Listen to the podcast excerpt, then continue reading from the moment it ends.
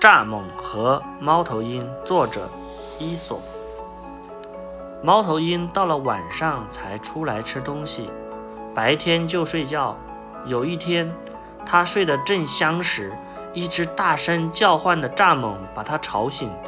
它请求蚱蜢不要再叫了，可蚱蜢根本不理它。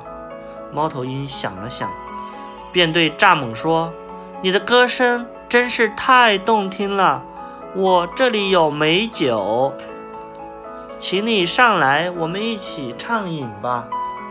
蚱蜢正好很渴，又被赞美之词弄得忘乎所以，什么也没想就飞了上去。